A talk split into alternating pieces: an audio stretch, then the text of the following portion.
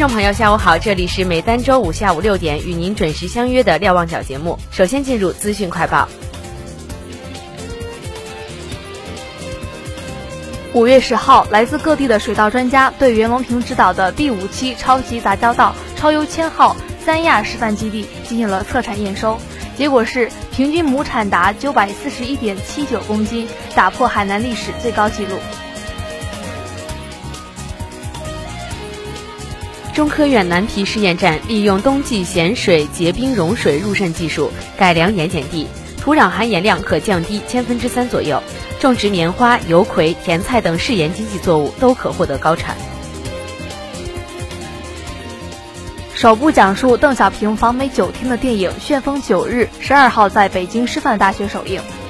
制片人吕木子介绍，影片中使用了小平同志的动漫形象，足有十二吨多。既有法国动画风格、美式动画风格，也有日本动画风格，还有中国传统的皮影风格。这是邓小平动漫形象首次登上大荧幕。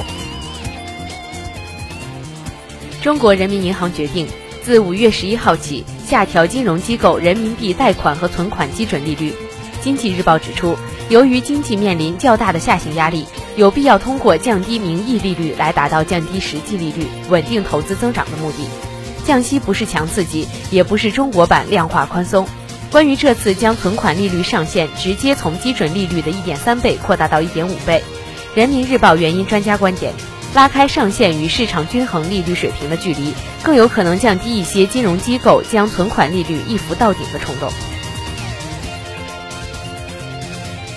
由西安曲江艺术博物馆与广东省博物馆、湖北省博物馆联合举办的“积币往来，书货转注海上丝绸之路精品展”将于十五号在西安开幕，将展出包括明晚期通过海上丝绸之路贸易往来的金器和外销器在内的二百余件珍贵文物。展览展出的明代皇家金器由明梁庄王墓出土金器及明万历辛丑年银座局制金器组成。韩国首尔大学儿童医院外科专家近日与哈尔滨儿童医院口腔外科专家同台，为三名黑龙江省唇腭裂患儿免费进行二期美容整形手术。黑龙江省与韩国开展的保健医疗合作项目启动于二零一四年，将在医生研修、专家互访、医疗机构间技术合作等方面建立广泛的沟通交流及合作。五月十二号，国家卫生计生委李斌主任、马晓伟副主任一行来到北京协和医院护理医院，亲切看望在校师生，并与护士代表座谈，共话护理事业改革发展大计。座谈会由马晓伟副主任主持。华西都市报报道，五月三号发生在成都三环路交子立交桥附近的暴打女司机事件，可谓一波三折，几番经历，情节反转。被打女司机卢某日前在医院写下了致歉信。在信中，卢某就自己驾驶行为中的鲁莽和不理智郑重道歉，同时呼吁停止网络暴力。对此，新华每日电讯刊发评论：“被打女司机道歉了，还有谁该道歉？”这是一封来的正当其时的道歉信。当网络上依然为男司机和女司机谁对谁错争吵不休的时候，卢某的道歉信其实是以更相对理性的姿态，表达了对应负责任的承担，以及对背后交通陋习的反思。而这其实不仅是卢某一个人的道歉信，恐怕也应该成为所有存在类似交通陋习者共同的道歉信。当你们在马路上随意变道、超车、占道行驶、闯红灯，甚至酒驾时，可知道这样会造成多么严重的社会后果？不仅可能给他人生命安全带来严重危害，更滋生出对交通法规无视、对生命价值满不在乎的集体恶习。如此恶习一日不除，多少不应发生的交通事故还会出现。其实那些肆意人肉搜索女司机，并将其隐私晾晒于网络的朋友，难道不该向女司机道歉？那些污言秽语、辱骂女司机及其家人的人，其实并不显得比女司机更高尚，他们也应该为自己的无礼而道歉。女司机当然要为自己的行为负责，可是如果某些人总是把别人的道歉当成自己行为的道德涂抹，甚至以裁判者自居，继续无休止的实施网络暴力，也是很令人担忧和不安的。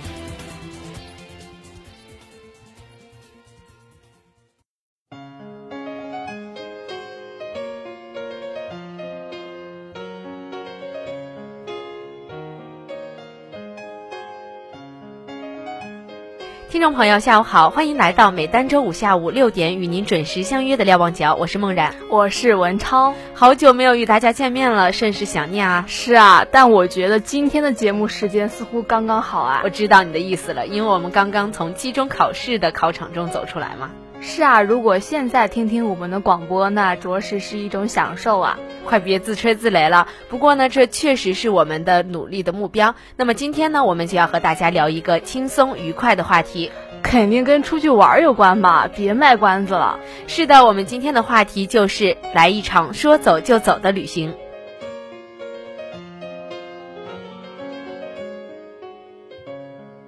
超超呀，现在很流行的一个说法呢，就是让我们来一场说走就走的旅行。最近呢，旅游行业进行了一次调查，调查结果显示呢，国内的众多风景名胜当中，九寨沟是被驴友津津乐道的，其人气指数在驴友当中高达百分之二十一点九，而黄山、丽江、张家界等也榜上有名，分别是百分之八点八、百分之七点五和百分之六点一的支持率。香格里拉作为后起之秀，尽管现在人气偏低，仅为百分之二点七，但随着天路的开通，其人气指数也在一路飙升之中。所以呢，我们经常就会看到像空间啊、微博里晒出各种各样旅游的照片，经常是一放假就会被这样的动态刷屏。是啊，这让我想起之前孙俪就在微博上晒出过和邓超在日本出游的照片，真是令人羡慕啊！对啊，其实有很大一部分人参与在这个说走就走的旅行当中，有时候呢也包括我们自己。对啊，像对于我来说，五一的时候就和同学，呃，临时决定，然后就去了洛阳，那真是说走就走啊！那对于你这场说走就走的旅行，当时你产生了什么想法呢？我们最初的想法就是想释放一下学习的压力，出去呼吸一下自由的空气，啊，边走啊，呃，边娱乐玩耍一番吧。对，可见这样说走就走的一部分原因呢，就是现在可以说很多人都是因为生活的压力，包括学习、工作等方面，选择一种更好的方式舒缓一下压力。就像一句话说的，人生一定要有两次冲动，其中一个说的就是说走就走的旅行。这句话我非常的赞同。我们相信呢，换一个地方生活就会变得更加的美好，换一种生活方式，人生就会因此转变。所以考试完的我们。可以来一次说走就走的旅行，去适当的缓解我们的压力。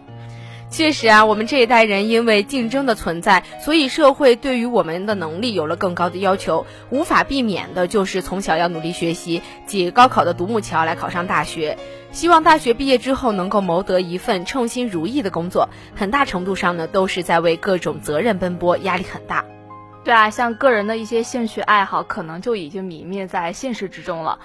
嗯，所以说刚才我们说的这个说走就走的旅行，无疑为大家提供了一个非常良好的出口，让我们能够在这样疲惫的生活中，嗯，对这个世界撒个娇，以证明自己还没有被枯燥无味的生活所淹没。虽然太阳升起，生活照旧，但是我们的生活因此而添了一抹亮色。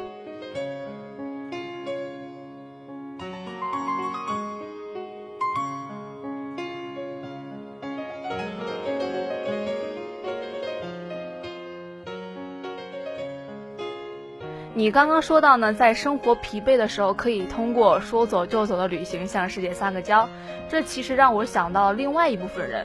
他们呢选用了同样的方式，也是在感到生活疲惫的时候，而他们的原因呢是想要逃避和逃离这样的生活。呃，所以当他们旅行归来的时候，生活还是如原来一样，没有什么改变。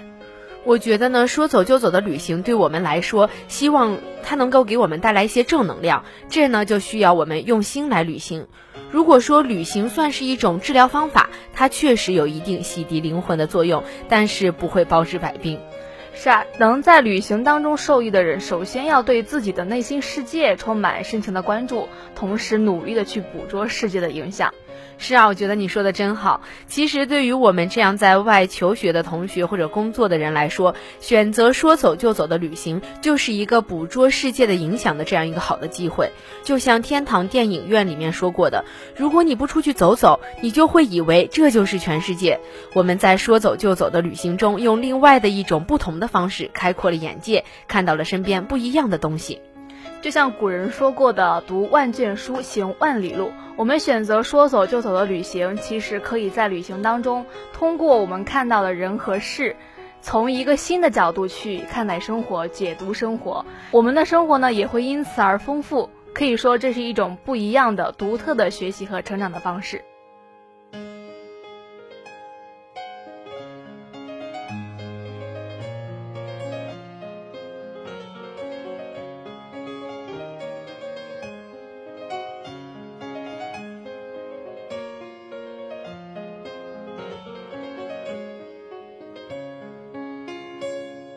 其实我想，大家心里面都会有这样一个说走就走旅行这样一个冲动，但是大部分这样的想法都被我们扼杀在了摇篮中。那么，到底是什么阻碍了我们说走就走的旅行呢？是啊，最近这个问题讨论的非常多。其实我觉得这个肯肯定是各有各的想法吧。嗯，哦，我看到过网上一位网友的帖子，他是这样说的：“我怕一个人走出去，我是路痴，所以我一直都在犹豫，一直都在担忧着，退缩着。”可是我知道，如果不改变，这些最终会成为一种阻碍。我们缺乏的就是那种说走就走的勇气。所以啊，对一部分人来说，他们就是缺乏了一份勇气，从而阻碍了他们说走就走的旅行。这种情况呢，在身边还是非常常见的。可展开来说，像我们之前谈到的忙于学习和工作的人们，对于他们来说，可能就会是时间的问题了。对啊，其实，在这个话题讨论当中呢，比较多的人说到，没钱无法任性，也就是说，资金阻碍了他们说走就走的旅行。你这样让我想到了一句话：我带着你，你带着钱，我们说走就走吧。确实有这样的问题啊，深有同感。呃，像我们出游的时候，很多费用，包括我们去乘车的费用，还有景点门票的费用，啊，还有住宿费、餐饮费等等，啊，尤其是最近这几年呢，出国旅游成为了一种新的趋势。那么这些费用的总数额呢，确实不容小觑啊。哎，你这样一说，让我想到了那次根叔来我们华农的演讲会上，在提问环节上，一位同学呢也提到了这样一个观点，就是说没有钱让他去旅行，因此他感到生活的不自由，想让根叔解答他的疑惑。那我很想听听根叔是怎样解答的。根叔说，钱不是阻碍你旅行的主要原因，或许你没钱无法旅行，但是你可以选择旅行的方式，比如说。骑车等等，你没有去行动，旅行只不过是你心中所幻想出来的美好的逃离而已，并不是真正的爱好。当然，更重要的呢是心灵的旅行，让自己重新焕发活力，重新开始更好的面对生活。也可以去书中到名人的经历中来场旅行啊。你说到这儿，让我想到另外一点就是。当说走就走的旅行成为了一种潮流，有一部分人，他们只是在盲目的追随和盲目的去晒照，却忽视了旅行它本身的意义。所以呢，当像费用啊这些现实的问题摆在面前的时候，他们仅仅看到了问题的本身，却忽略了自己的目的和行动力。在此呢，我们不得不佩服那些骑行的人们，他们用自己的方式引领了一种不一样的旅行潮流。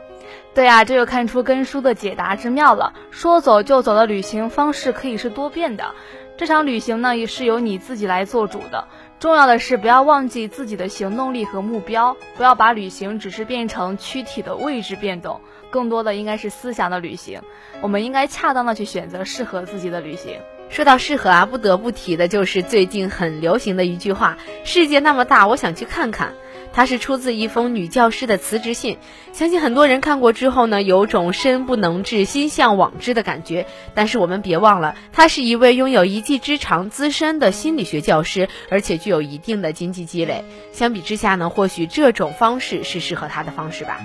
嗯，其实无论是什么阻碍了你说走就走的旅行，我们都不应该仅仅局限于意识到这种阻碍的存在。而重要的是呢，去打破这种阻碍，让一切有所改变才是。对，当你有能力开始实现它的时候呢，我们也不能说一味的就看到了说走就走这样旅行的意义。我们更要明白，既然选择了说走就走，我们就需要从各个方面来做好准备。除了资金呢，我觉得更重要的就是自我保护的意识和手段。像我们身边很多同学可能就头脑一热啊，说说走就走了，但是却没有考虑到安全的问题。但很幸运的是呢，我们身边的同学没有遇遇到过呃安全的事故，呃，而且呢被路人无私的帮助过很多次。可能说说到这个安全隐患的问题呢，呃，我们都会觉得离我们很远。但其实我们必须要非常的高度重视这样一个问题，应该从方方面面来考虑到自己可能呃面临的这样潜在的一个危险，然后做好充足的准备。首先呢，就是在呃出行路途上这个安全问题，像在火车上，我们一定要保管好自己的财物，不要随意的向陌生人泄露太多的个人信息。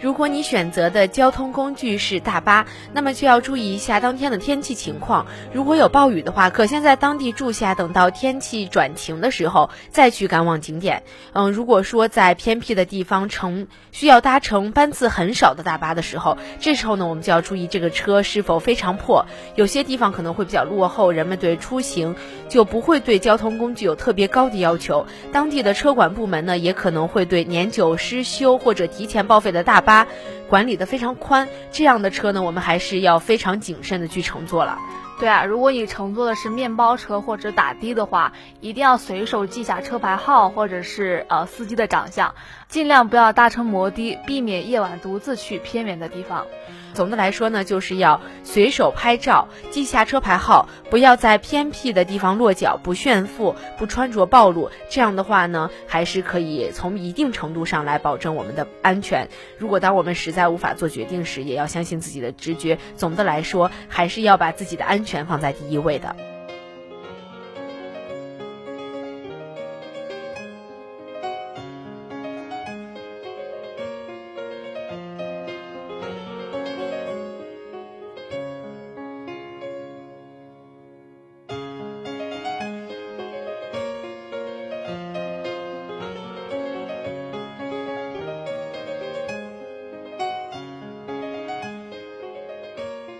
刚才呢，我们说了很多，嗯，这样出行路途上的一个安全问题。我觉得住宿住宿的话也是比较重要的一个环节。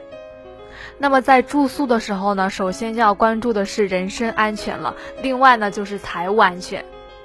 如果你要是去酒吧去体验一下那里的气氛的话，我觉得最好还是要自己提高警惕，然后不要被人骗到。嗯嗯嗯。住宿的时候呢，要尽量的早一点回到你的住宿的地方。如果有陌生人敲门的话，不要轻易的去开门。这时候呢，还是建议大家要结伴出去旅行。这样的话，遇到意外的情况，两个人还可以一起想办法，然后应对这样紧急的情况。那么在整个旅行的过程当中呢，我们一定要提高警惕，呃，不要轻易的去到陌生人家住宿。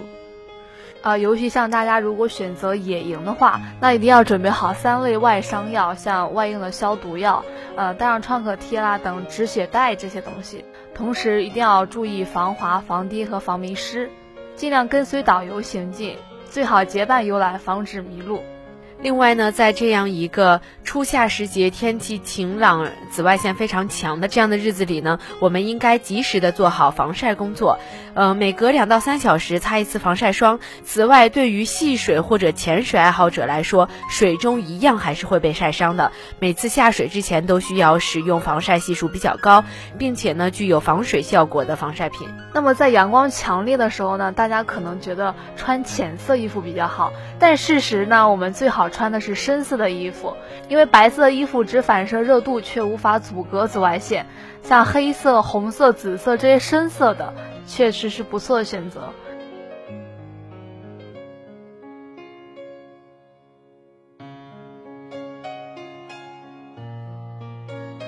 刚才呢，和大家分享了这么多与保护自身安全的这样一些建议。呃，我觉得无论在何时何地，我们都应该把自身的安全放在第一位。嗯，而且呢，我现在非常羡慕没有期中考试的同学，他们有四天的小长假，可以去外面去走走。我们也可以啊，这两天我都想好了去武汉周边转一转。其实呢，武汉还是有很多有价值的景点的，比如像红楼呀，还有辛亥革命馆呀，还同时呢，还可以去周围的高校看一看，也是一个不错的选择。其实除了这些呢，我们更可以和啊名人进行一次对话，去到他们的那个时代来一场独特的旅行。像周六周日就可以去图书馆，然后阅读一些书籍。我觉得除了身体上的位移，思想上的旅行也是非常重要的。所以，我们大学时光拥有几次说走就走的旅行也是极好的。嗯，无论是出游还是像这样虚拟的思维上的旅行，我们都需要拿出一份勇气，有所规划，恰当合理的选择适合自己的旅行方式。当然，更需要我们的执行力和决心，让这个大学的时段焕发出不一样的光彩。嗯，还想说的另外一点呢，就是，呃，我们也不要光想着往外走。我们当下的土地和头顶的蓝天，身边的人和事，也是这大千世界的一部分。如果我们连身边的风景都欣赏不了，又怎么去欣赏外面的世界呢？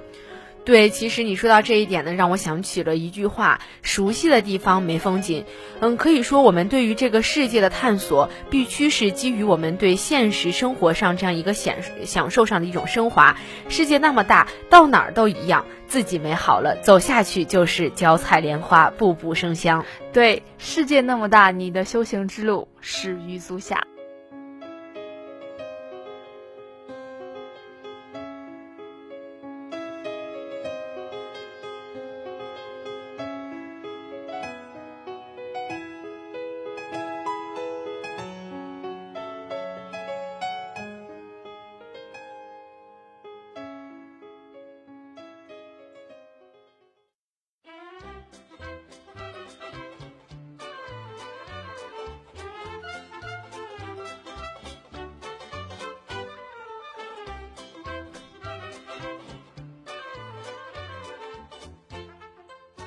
又来到了今天的推荐板块。那么今天要给大家推荐的呢，就是微软最近推出的一个名叫 How Old 这样的一个网站。How old 这个网站呢，最近在朋友圈里走红。它可以根据照片测出年龄，一时间呢，网友们脑洞大开，帮一帮女明星和男明星做了这样一个年龄测试，出现了许多有趣的结果。事实上呢，这个网站已经火遍全球了。那么这个网站到底是什么来头啊？这个爆款网站呢，来自四月刚刚过去的二零一五微软开发者大会。嗯，在这个大会上呢，微软的两位工程师展示了这样一个脸部识别的服务。同时呢，微软还发布了基于机器学习技术的牛津计划，开发者可以给自己的应用加上面部识别啊、语音识别、图片分析、自然语义等处理的功能。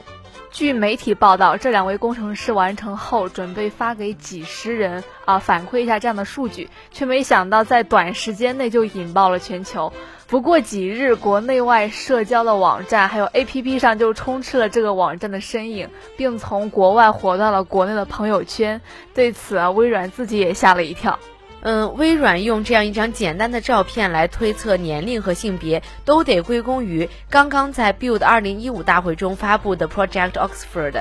在网站接收到照片之后呢，微软的 Project Oxford 服务首先就会对人脸的位置进行检测，其后呢，根据脸上的二十七个点就能得出结论，比如说瞳孔、眼角、嘴角、鼻子等，明显会随着年龄变化的部位。嗯，不过呢，微软方面也表示，目前这个测试并不是十分的准确，但是希望得到大家的支持，并引起大家的兴趣。未来呢，会通过大数据进一步去提升它的准确度。现在的这个测龄网站真的是太火了。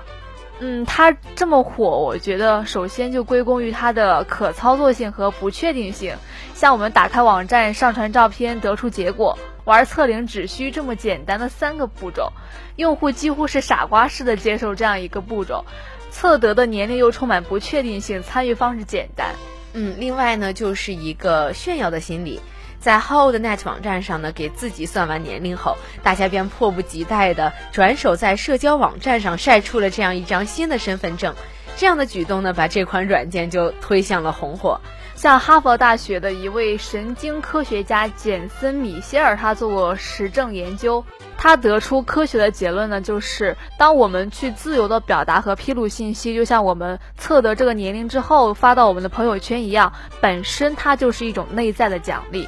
嗯，那么所以呢，有人就对网上的分享行为做出了这样一个评价，认为微信上愿意分享朋友圈的呢，就是两种人，一种是女人，另一种呢就是心里装着一个女人的人。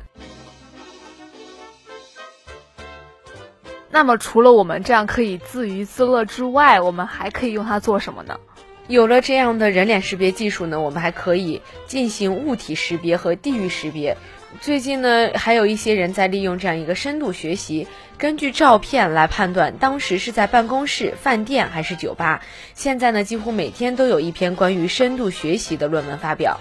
那么，但是这项技术呢并不完善，HoldNet 常常会犯一些低级的错误。那么，为什么面部识别系统会常常犯错呢？当中有很多的变因，呃，首先就是人们的长相是不相同的，这些都要靠计算机来识别。那研究人员呢会尽可能的多的去搜集一些数据，训练计算机的这种算法。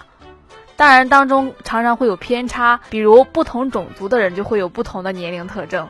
没错，像这一方面的数据并不完备，对于计算机的面部识别就是一大挑战了。此外呢，计算机对于任何被输入的图像都会做出预测，就算是上传一张猫的图片，计算机也会计算这只猫有多少岁，即使计算机程序中没有针对猫的算法。所以说，计算机面对这种情况呢，还可能出现胡乱的预判。那除了做一个用于消遣的 APP，人脸技术呢还能用于机器人的开发方面。如果想让机器人学会和人类的互动，我们需要教会机器人什么是目标客体。比如，我想让机器人去拿一件红色的衬衫，那它必须首先知道那件红色的衬衫在卧室，它应该先找到衣柜，从衣柜找到红色的衬衫。这种目标的定位和场景的定位对机器人的技术极为重要。相信这样技术很快就能面世。那么今天呢，为大家推荐这样一个网站，就是希望大家可以能够利用它来自娱自乐，缓解一些自己在学习生活方面的压力。如果你测出的年龄比你的实际年龄小的话，那么就请你继续保持这样乐观的心态。呃，如果你测出的年龄比你实际年龄如果大的话，那你也不要伤心哦，说明你比你的同龄人更成熟一些啊。同时要注意调整好自己的作息时间，释放自己的压力啊，让自己由内而外焕发一种新的活力。美好的时光总是过得很快，今天的瞭望角又要和大家说再见了。我是梦然，我是文超，我们下期节目再见。